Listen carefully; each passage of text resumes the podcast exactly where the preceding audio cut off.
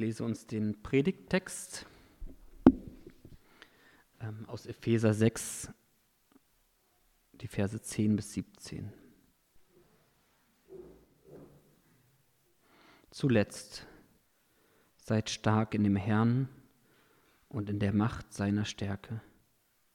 Zieht an die Waffenrüstung Gottes, damit ihr bestehen könnt gegen die listigen Anschläge des Teufels. Denn wir haben nicht mit Fleisch und Blut zu kämpfen, sondern mit Mächtigen und Gewaltigen, mit den Herren der Welt, die über diese Finsternis herrschen, mit den bösen Geistern unter dem Himmel. Deshalb ergreift die Waffenrüstung Gottes, damit ihr an dem bösen Tag Widerstand leisten und alles überwinden und das Feld behalten könnt. So steht nun fest, umgürtet an euren Lenden mit Wahrheit und angetan mit dem Panzer der Gerechtigkeit und beschut an den Füßen, bereit für das Evangelium des Friedens. Vor allen Dingen aber ergreift den Schild des Glaubens, mit dem ihr auslöschen könnt alle feurigen Pfeile des Bösen, und nehmt den Helm des Heils und das Schwert des Geistes, welches ist das Wort Gottes. Schönen guten Morgen. Ich genieße es total, mit euch Gottesdienst zu feiern. Und ich bete mal zum Beginn der Predigt. Himmlischer Vater, es tut so gut. Es tut so gut, einfach hier zu sein, in diesem Raum mit diesen wunderschönen Menschen und diese Zeit zu haben, auszuatmen, anzukommen, Lieder zu singen, nachzudenken, einfach mal äh, zu merken, dass man eigentlich noch ganz unruhig ist und äh, die Ruhe trotzdem langsam so in sich reinsetzen zu lassen und sich so ein bisschen auszustrecken, nachdem dass du doch da bist und dass die Verbindung mit dir doch vielleicht viel wichtiger ist als alles andere, was uns sonst noch so gerade beschäftigt, bewegt, emotional aufwirbelt.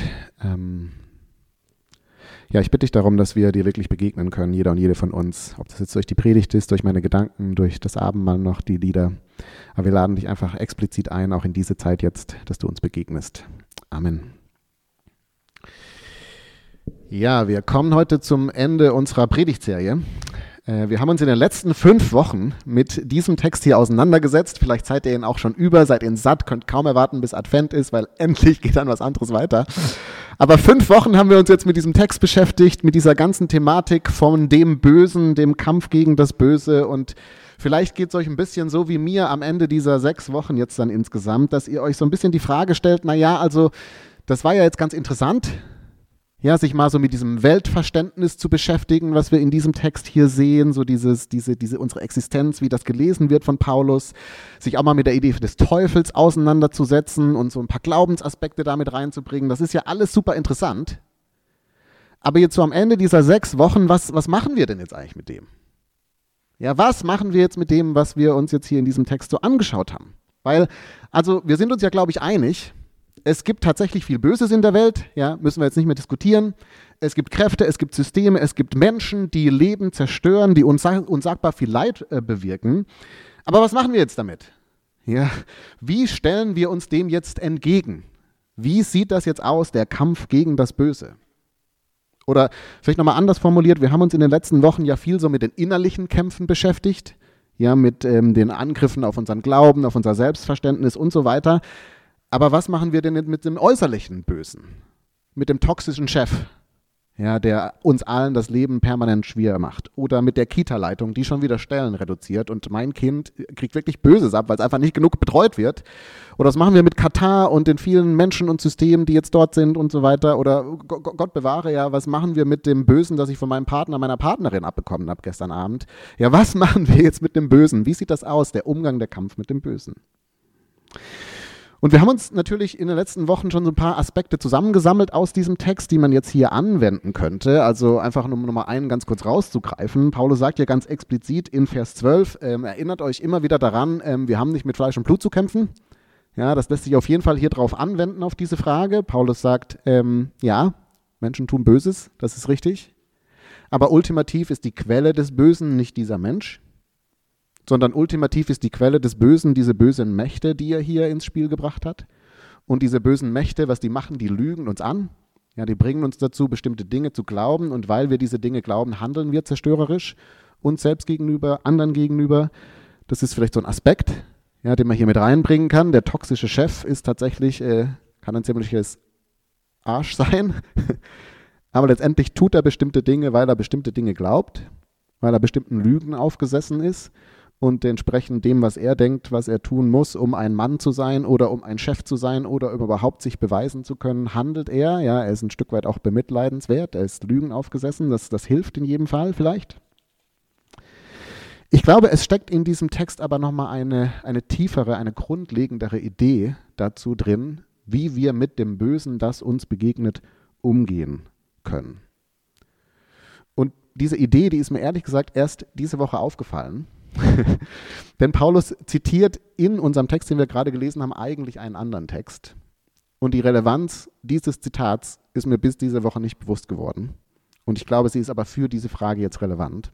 Und deswegen möchte ich mir das mit euch anschauen. Zunächst mal diesen Text, den er hier zitiert und den ihr nicht abgedruckt findet. Und dann zweitens, was diese Verbindung, dieser alte Text und diese Verbindung zwischen den beiden Texten jetzt für uns ganz praktisch bedeutet, wie wir mit dem Bösen umgehen können. Zunächst mal dieser Text. Wie gesagt, ähm, es war mir bewusst, dass Paulus einen Text zitiert, das auf etwas zurückgreift. Mir war nicht bewusst, warum es so relevant ist. Und ich habe euch den Text auch nicht abgedruckt weil ich den Eindruck habe, es ist eigentlich besser für euch, wenn ihr ihn zuhört. Es ist ein sehr stark akustisch funktionierender Text, äh, wie ich denke. Es ist ein Text aus Jesaja 59. Wir kommen zum Zitat, das Paulus aufgreift, quasi ganz erst am Schluss. Also ihr müsst ein bisschen mithören, ist auch ein längerer Text. Aber es lohnt sich, in diesen Text ähm, hineinzugehen. Und zwar ist dieser Text Jesaja 59 in einem Setting angesetzt, wo es auch um das Böse geht. Ja, und zwar ist er angesetzt im babylonischen Exil. Das heißt, Israel ist in der Gefangenschaft. Sie sind sozusagen wortwörtlich unter der Macht des Bösen. Sie sind ausgesetzt dieser Macht, die sie gefangen genommen hat, weggeführt hat, versklavt hat. Ja, sie sind dem Bösen ausgesetzt. Und jetzt kommt im Volk natürlich so die, die große äh, Anklage auf, dass Gott nicht eingreift in diese Situation. Ja, also warum schlägt Gott nicht zurück gegen dieses Böse, was wir doch erleben? Und darauf schreibt Jesaja ein prophetisches Wort und davon möchte ich euch jetzt ein bisschen zitieren. Er schreibt: Gott verhilft uns nicht zu unserem Recht. Seine Hilfe erreicht uns nicht. Wir hoffen auf den Tagesanbruch, doch es bleibt finster. Wir sehnen uns nach einem Lichtstrahl, doch wir bleiben im Dunkeln. Wir warten darauf, dass Gott uns Recht verschafft, aber nichts geschieht. Wir sehnen uns nach seiner Hilfe, doch weit und breit ist keine Rettung in Sicht. Denn wir haben dir, o oh Gott, den Rücken gekehrt. Unsere Schuld ist groß und unsere Sünden klagen uns an. Wir sehen ein, dass wir dir untreu waren. Unsere Vergehen stehen uns vor Augen. Mit harten Worten haben wir unsere Mitmenschen unterdrückt und uns von dir losgesagt. So wurde auch bei uns das Recht mit Füßen getreten und die Gerechtigkeit verdrängt. Die Wahrheit hat im Alltag nichts mehr zu suchen. Ehrlichkeit ist unerwünscht. Treue, die gibt es nicht mehr. Und wer bei dem Bösen nicht mitmachen will, der wird angegriffen und ausgeplündert. Mal ganz kurz pausieren an der Stelle. Was der Text bis jetzt beschreibt, ist sozusagen das Erste, was das Volk wahrnimmt, nämlich dass das Böse regiert ja, sie werden vom Bösen regiert. Es gibt kein Recht für sie, es gibt keine Gerechtigkeit für sie, es gibt kein Licht für sie. Der Text arbeitet ganz viel mit diesen Schöpfungsmotiven, ja, vom Licht zur Dunkelheit, vom Chaos, von, von der Ordnung zum Chaos. Sie leben eben nicht mehr in dieser schönen Schöpfung, die Gott geschaffen hat, sondern sie leben im, im Bösen, im, in, der, in der Finsternis. Und jetzt stellt der Autor die Frage, warum Gott denn jetzt nicht eingreift. Warum erlöst er sie denn nicht von dem Bösen? Und die Antwort ist ganz einfach, naja, Das Problem ist nicht, dass das Böse nur da draußen ist, dass ihr das erlebt, sondern wenn wir ehrlich sind, dass das Böse auch hier drinnen. Es hat uns als Volk auch befallen. Ja, unter uns herrscht Schuld. Auch wir treten das Recht mit Füßen. Es sind unsere eigenen Sünden, die uns von Gott abhalten, sozusagen. Und dann spitzt der Text das nochmal zu auf einen Satz, der, der mir sehr ähm, nachgegangen ist. Er sagt dann, wie, Jesaja sagt dann wie folgt: Er sagt, der Herr hat gesehen, was sein Volk treibt, und die Rechtlosigkeit missfällt ihn. Er sieht, dass kein Mensch einschreitet. Und er ist entsetzt, dass niemand etwas dagegen unternimmt. Anders gesagt, hier ist, wo dieser alte Text erstmal landet. Er sagt, hier ist die menschliche Existenz. Ja. Die, die, die Schöpfung, dieses Schöne Gottes wird immer wieder vom Bösen übernommen sozusagen. Die Ungerechtigkeit macht sich breit, die Unterdrückung macht sich breit, die Ausbeutung macht sich breit und es steht niemand dagegen auf. Ja, kein Mensch tut etwas dagegen, dass diese Dinge um sich greifen. Und an der Stelle sagen wir jetzt vielleicht, naja, also jetzt mal ehrlich, also es ist jetzt ein bisschen einseitig, ja, so ist das doch nicht. Es gibt doch Menschen, die aufstehen gegen das Böse. Also schau dir doch mal die, Pro äh, die Proteste im Iran an im Moment. Ja, da riskieren Menschen ihr Leben für eine bessere Zukunft. Oder schau dir doch mal an, wie vorbildlich wir alle die WM boykottieren. Ja, also wir stehen doch ganz offensichtlich auf gegen das Böse. Und das könnte man so sehen. Zumindest im ersten Fall ist es wahrscheinlich in jedem Fall auch so. Aber ich glaube, das Aufstehen und Protestieren an sich ist hier gar nicht gemeint. Sondern der Text macht eine sehr viel grundlegendere Aussage. Man könnte vielleicht sagen, er fasst im Wesentlichen das Alte Testament bis zu diesem Punkt zusammen. Denn wenn man jetzt mal so das Alte Testament insgesamt sich anschaut, dann gibt es da ein Muster, das sich immer und immer wiederholt. Angefangen mit Adam und Eva, die in das Gute hineingesetzt werden, die von Gott Verantwortung über, übergeben bekommen für die Schöpfung. Und den ersten Moment, den sie bekommen, die Möglichkeit zu schnappen, zu werden wie Gott, die Versprechung der Schlange, greifen sie zu und fallen sozusagen in das Böse hinein. Nächste Geschichte, Kain der Neid seinem Bruder gegenüber entwickelt und Gott ihn anspricht und sagt, kein, die Sünde, die lauert vor deiner Tür, die kriecht vor deiner Tür wörtlich, wie so ein Tier, das dich versucht anzuspringen, du aber herrsche über sie, ja, geh dem nicht nach. Und die erste Möglichkeit, die Kain bekommt, dem Bösen nachzugehen, zwei, Männer, zwei Männer auf dem Feld, was passiert? Er geht ihm nach, er schlägt seinen Bruder, ähm, er schlägt seinen Bruder. Bis hin dann zum Exodus, nächste Geschichte, das fängt, äh, die Exodus Geschichte fängt damit an, dass wir ein Volk haben, das versklavt ist, das quasi vom Bösen beherrscht wird. Die Israeliten sind die Sklaven und sie werden von den Ägyptern unterdrückt und, und versklavt. Und dann befreit Gott dieses Volk aus ähm, dieser Gefangenschaft, aus dem Bösen. Und innerhalb einer Generation wird aus den Unterdrückten die Unterdrücker. Es wird aus den Ausgebeuteten die Ausbeutenden. Das nächste Buch, das sich anschließt an die Exodus-Erzählung, ist voll von Vergewaltigungen, von Morde und am Ende des Richterbuches bringt alle anderen elf Stämme einen Stamm quasi komplett um, radieren ihn aus. Ja. Innerhalb einer Generation sehen die ehemals Unterdrückten ihren Unterdrückern aber verdammt ähnlich. Und es geht dann immer so weiter. Ja, alle Helden des Alten Testaments sind Menschen, die gut anfangen, die das Böse anprangern, die sich für Veränderung einsetzen, aber es zeigt sich, sobald sie an der Macht sind, sind sie genauso zerbrechlich. Mose, David, Salomo, es ist immer das gleiche Muster. Durch das ganze Alte Testament zieht sich sozusagen die Beobachtung, dass ja, wir Menschen wollen Gerechtigkeit, wir sehen das Böse, wir prangern es an und wir haben damit Recht, es anzuprangern. Aber sobald wir selbst oben auf sind, Sobald wir selbst die Kontrolle haben, sobald wir selbst die Möglichkeit haben, die Mächtigen sind, sind wir unglaublich anfällig für die Fratzen dessen, was wir doch eigentlich so bekämpft haben. Das Gleiche zu tun. Und ich weiß nicht, wie es euch mit dieser Analyse geht.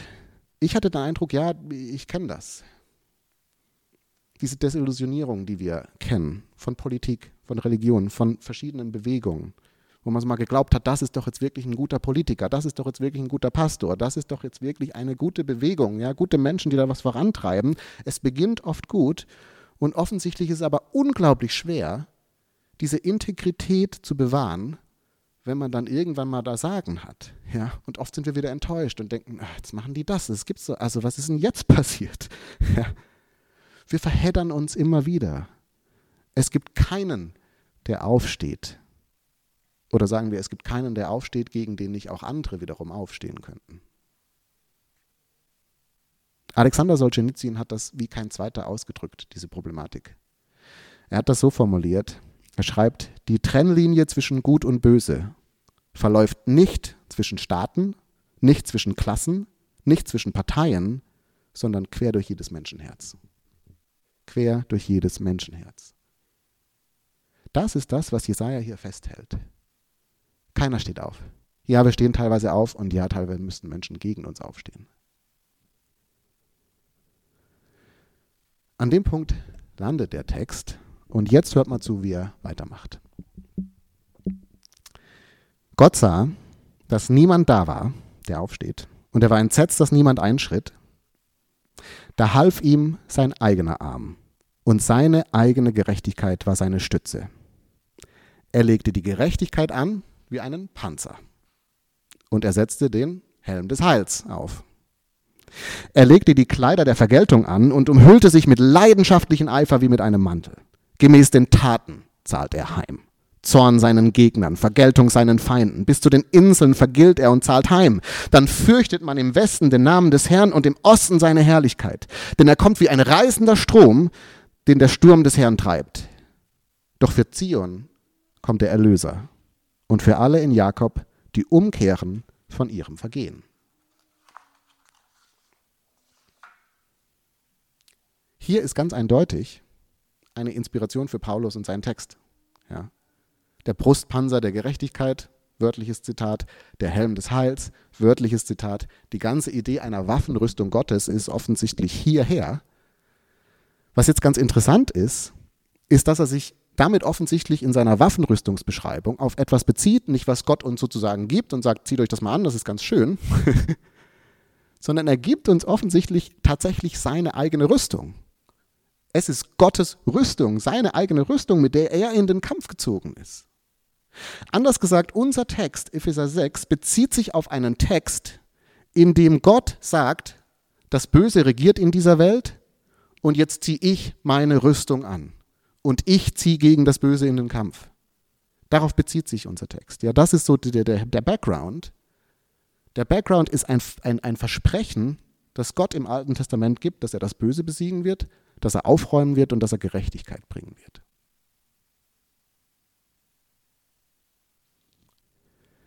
Nur hier ist was Interessantes an der Sache. Das ist ja eine schöne Ansage. Aber was passiert denn dann? Was passiert denn dann?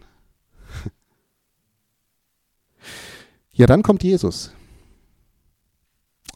Aber statt mit allem Bösen jetzt abzurechnen, wie wir uns das vorstellen würden, stirbt Jesus am Kreuz.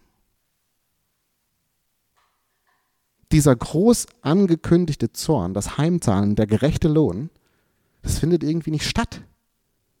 Oder sagen wir besser, es findet auf ganz andere Weise statt, als wir das erwartet hätten. Am Kreuz schreit Jesus seinen Schmerz heraus über das Böse im ganzen Universum. Aber anstatt diesen gerechten Zorn jetzt an allen auszulassen, die irgendwas damit zu tun haben, trägt Jesus selbst die Konsequenzen des Bösen. Und damit hält er uns sozusagen erneut die Hand hin. Gottes Kampf gegen das Böse besteht nicht darin, zurückzuschlagen. Er beantwortet Gewalt nicht mit Gegengewalt. Er, er, beantwortet Unterdrückung nicht mit, mit, einem Machtkampf, damit ich dann euch unterdrücken kann. Er beantwortet Ausgrenzung nicht mit Gegenausgrenzung. Der entscheidende Schlag Gottes gegen all das Böse in der Welt ist nicht eine gnadenlose Abrechnung, sondern ein Angebot zur Versöhnung. Der entscheidende Schlag Gottes gegen all das Böse in der Welt ist nicht eine gnadenlose Abrechnung, sondern ein Angebot zur Versöhnung. Oder man könnte vielleicht auch sagen, Gott glaubt, dass am Ende nicht die Rüge gewinnt, sondern die Liebe. Nicht die Rüge, sondern die Liebe. Oder wie Römer 2, Vers 4 das formuliert, es ist Gottes Umkehr, äh, Gottes Güte, die uns zur Umkehr bringt und die uns aus den Fängen des Bösen befreit, sozusagen. Seine Liebe ist das, was uns da rausholt, nicht die, der harte Gegenschlag, sozusagen. Jesus ist das Licht der Welt. Das Licht, das die Finsternis nicht auslöschen kann. Warum? Weil egal wie viel Böses ihm entgegenkommt, er einfach mit offenen Armen stehen bleibt. Egal wie viel Böses wir getan haben, egal wie viel Böses, in wie viel Bösen wir gerade drin stecken. Er bleibt mit offenen Armen stehen. Er wird es vergeben. Es gibt einen neuen Anfang. Und egal wie viel Böses wir erlebt haben, wie viel Böses wir abbekommen haben, er wird es heilen. Er nimmt uns genauso in seine Arme auf. Es ist das Licht, das die Finsternis nicht ausbekommt. Das ist sozusagen die Rüstung von der ganz grundlegenden Ansatz, die Gott uns zur Verfügung stellt. Und das bringt mich jetzt zu meinem letzten Gedanken, zu meinem letzten Punkt, was das Ganze praktisch bedeutet. Makoto Fujimura ähm, ist ein Künstler, den ich sehr schätze. Und er hat ein Buch geschrieben, ich habe es leider ver vergessen mit, mitzubringen, äh, ein Buch namens Art and Faith, also Kunst und Glaube. Und ein sehr spannendes Buch, gerade wenn ihr im künstlerischen Bereich tätig seid, was ich nicht bin, deswegen habe ich nur die Hälfte verstanden. Aber das, was ich verstanden habe, fand ich sehr interessant. Ähm, er beschäftigt sich nämlich in diesem Buch unter anderem auch genau mit der Frage, mit der wir uns heute Morgen beschäftigen, nämlich die Frage, wie Kunst Hoffnung geben kann inmitten von all der Dunkelheit, die wir als Menschen in dieser Welt auch erleben. Und er macht in diesem Buch dann eine ganz interessante Beobachtung, und zwar macht er das anhand eines anderen Buches sozusagen. Aber er sagt im Wesentlichen, dass wenn man so in die Bibel äh, reinschaut, dann ist schon ganz am Anfang interessant, dass Gott in der Schöpfung die Dunkelheit ja nicht auslöscht. Ja, am Anfang ist die Dunkelheit, aber was Gott macht, ist nicht die Dunkelheit jetzt für immer wegzumachen, sondern er begrenzt sie, wie er das dann nennt. Er begrenzt sie, indem er Licht schafft. Die Dunkelheit bekommt Grenzen dadurch, dass Gott das Licht schenkt. Anders gesagt, man könnte auch sagen, das Wirken Gottes ist von Anfang an nicht, besteht nicht darin, das Böse jetzt auszulöschen, sondern ihm ein Licht entgegenzusetzen. Er bekämpft das Böse nicht, indem er es auslöscht, sondern indem er ein Licht entgegengesetzt. Und er beschreibt das Ganze dann auch, wie er sozusagen das in einer Kunst, in seiner Kunst umsetzt. Ganz interessant, wenn man versteht überhaupt, was er da tut. Ich nur so halb. Aber er, er, er zieht es dann nochmal weiter und er schreibt dann folgendes, ihr findet das auch im Programmheft, das ist nur der letzte Abschnitt. Er schreibt, Gottes Gegenwart ist real, sogar inmitten von Unterdrückung und Dunkelheit. Gott ist das Licht, das leuchtet und dem Bösen und der Ungerechtigkeit auf der Welt Grenzen setzt. Und jetzt kommt seine praktische Anwendung. Was wäre, schreibt er, wenn wir anfangen würden, mit einem solchen Licht in die Dunkelheit zu malen oder Lieder, Theaterstücke, Gedichte zu schreiben? Was wäre, wenn wir anfangen würden, uns auf fruchtbare Weise unserer eigenen Dunkelheit zu stellen? Was wäre, wenn wir anfangen würden, unserer intuitiven Wahrnehmung des Flüstern des Heiligen Geistes zu vertrauen, unsere Masken der Selbstverteidigung abzulegen und unsere wahren Identitäten zu erschaffen, die in Christus jenseits der Dunkelheit verborgen sind. Was wäre, wenn unsere Leben Kunstwerke wären, die unseren Schöpfer wieder repräsentieren? Das ist ein sehr dichtes Zitat, aber ich fand es super spannend. Weil er im Wesentlichen sagt, Leute, die, die Herangehensweise ist nicht, unser Ziel ist nicht, dass wir die Finsternis auslöschen um uns herum. Das können wir gar nicht. Das können wir gar nicht. Ja. Oder wie Bonhoeffer das mal in seiner Ethik formuliert hat, die Kirche ist nicht dazu da, alle Probleme dieser Welt zu lösen. Das kann sie nämlich gar nicht. Ja. Das Böse wird weiter da sein. Wir werden uns gegenseitig auch weiter Schlimmes antun. Wir können die Finsternis nicht auslöschen. Aber was wir können, ist in ihren Licht anzünden. Was wir können, ist in ihren Licht anzünden. Oder um zu Makoto Fujimura zurückzugehen, wir können wieder etwas ausstrahlen in der Finsternis von Gottes Liebe, die aufgeleuchtet ist in der Finsternis. Und auch das ist noch ein bisschen abstrakt. Wie sieht das denn praktisch aus? Hier sind zwei Gedanken, die ich dazu hatte. Das erste, wie das praktisch aussieht, ist, glaube ich, tatsächlich in diesem Satz, der mich beschäftigt hat, diesem Keiner steht auf. Keiner steht gegen das Böse auf. Mein persönlicher Eindruck ist, dass der größte Kampf gegen das Böse, den wir so vor uns haben, der Kampf gegen unser eigenes Herz ist. Und zwar im Sinne von der Kampf gegen unser eigenes Herz, weil wir uns nicht eingestehen wollen, dass wir auch Teil des Problems sind. Wir wollen uns nicht eingestehen, dass wir Teil des Problems sind, aber das einzugestehen wäre der größte Sieg, den wir erringen könnten. Ich weiß nicht, wie es euch so geht wenn ihr so auf euch selbst schaut, auf euer Umfeld schaut. Mein Eindruck ist, dass wir so viel Anstrengung unternehmen, dass wir uns selber zeigen können, dass wir anderen zeigen können, dass wir doch wirklich auf der Seite des Guten sind. Es geht unglaublich viel Energie da rein, anderen und uns selbst zu beweisen, nee, nee, wir sind gut, ja, wir, wir sind gerecht, wir sind äh, die Richtigen, die Guten, wir gehören dazu. Ob das in Partnerschaften ist, in Freundschaften, im beruflichen Alltag, wo ich mich, ihr euch vielleicht auch, so schnell darin verfangt, dass wir dem Gegenüber zeigen müssen, dass er oder sie das Problem ist. Ja? Bei jedem Streit kann ich nicht akzeptieren, was du mir sagst, sondern ich muss dir sagen, wo du eigentlich das Problem hast. Ich habe ja nur reagiert, ja, also du bist das Problem. Wie oft müssen wir das letzte Wort haben, uns nochmal durchsetzen und zeigen, nee, nee, nee, also du bist schuld. Wie oft kritisieren wir, aber wenn Kritik kommt, dann lehnen wir sie reflexhaft ab. Oder auf der e, gesellschaftlichen Ebene habe ich den Eindruck, wir sind so damit beschäftigt, das Böse überall in der Welt zu identifizieren und uns dann darüber aufzuregen, ja, wie schlimm die alle sind, das ist ja furchtbar, ja, was also passiert auf dieser Welt und die Klimaschützer oder die Klimaaktivisten oder die Klimaverschmutzer, alles schlimme Menschen. Die Menschen in Katar, also es geht ja gar nicht, oder die Menschen, die jetzt WM schauen, also es geht ja gar nicht. Ja, wir, wir, wir gefallen uns so sehr darin, wie aufgeklärt, wie gerecht oder wie bodenständig wir sind. Hauptsache, die anderen sind die Schlimmen. Und ich muss dann so denken, wenn, wenn das Ziel des Bösen ist, uns als Menschen auseinanderzutreiben, unsere Liebe gegenseitig zu zerstören, dann gibt es dazu ganz einfach zwei Strategien. die eine Art und Weise, wie man das erreichen kann, die Liebe unter uns zu zerstören, ist, Menschen dazu zu bringen, andere zu unterdrücken, auszunutzen, ausbeuten, genau, offensichtlich. Die andere Art und Weise, wie man Menschen auseinandertreiben kann und die Liebe zerstören kann, ist, dass man einer dieser Gruppen das Gefühl gibt, moralisch überlegen zu sein. Ja, sich für was Besseres zu halten.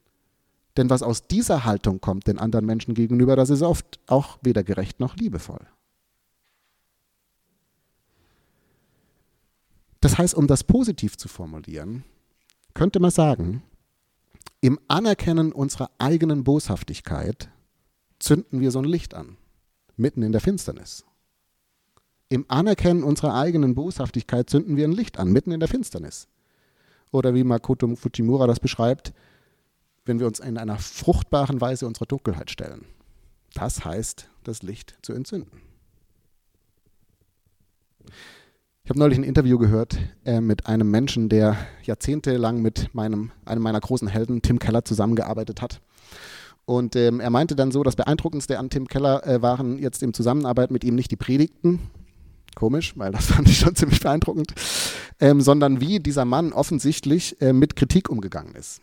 So, er hat dann beschrieben in diesem Interview, was er mitnimmt, Tim ist inzwischen im Ruhestand, was er mitgenommen hat aus dieser jahrzehntelangen Zusammenarbeit, ist, dass wenn Tim kritisiert wurde, er offensichtlich fast nie zurückgeschossen hat, nie die Kritik niedergewalzt hat oder nie versucht hat, seinen Ruf zu verteidigen, sondern offensichtlich war die Haltung von Tim, dass wenn jemand mich kritisiert, dann sind vielleicht es, und wenn es nur 5% Wahrheit sind, die da drin sind, aber es sind 5%, auf die ich hören kann. Und ich habe dieses Interview natürlich gehört, gerade zu einem Zeitpunkt, wo ich mit meiner Frau gestritten habe. Ja, hat super gepasst. und meine Frau hat mich äh, in diesem Streit auch ziemlich kritisiert. Und ich habe gemerkt, wie schwer es mir fällt, einfach mal zu hören. Einfach mal hinzuhören. Nicht gewinnen zu müssen, mich nicht verteidigen zu müssen, sondern das einfach mal an mich ranzulassen. Ja, das wird nicht alles stimmen, was sie sagt. Natürlich ist es auch überdreht und äh, vielleicht äh, wird mir nicht gerecht. Und trotzdem sind vielleicht 5% drin, auf die ich hören könnte. Und ich habe das in diesem Moment dann einmal geschafft, ja, also normalerweise schaffe ich das nicht, einfach realistisch, ähm, aber in diesem Moment habe ich es geschafft und gemerkt, ich mache manchmal tatsächlich üble Dinge.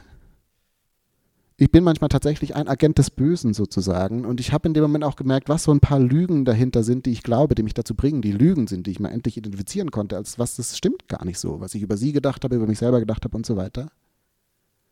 Und was ich zweitens in diesem Moment erlebt habe, ist, dass ich ja auch was an ihr kritisieren wollte.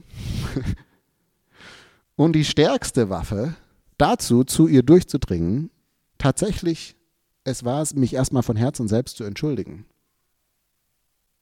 Weil nichts lässt das Gedankengebäude, die Lügen, die Aggression auf der anderen Seite mehr einfallen als ein Gegner, der seine Fäuste fallen lässt und der eine Umarmung anbietet. Vielleicht darf ich euch fragen, wann war das letzte Mal, dass ihr mal gesagt habt, du, das war richtig falsch, was ich gemacht habe. Das tut mir echt leid. Und ich teile vielleicht nicht alles, was du in deiner Kritik, ja, ich glaube, manches ist auch einfach daneben. Aber ich sehe, was du ansprichst. Ja, ich bin ein Teil des Problems, auf jeden Fall. Im Anerkennen unserer eigenen Boshaftigkeit zünden wir ein Licht an, mitten in der Finsternis.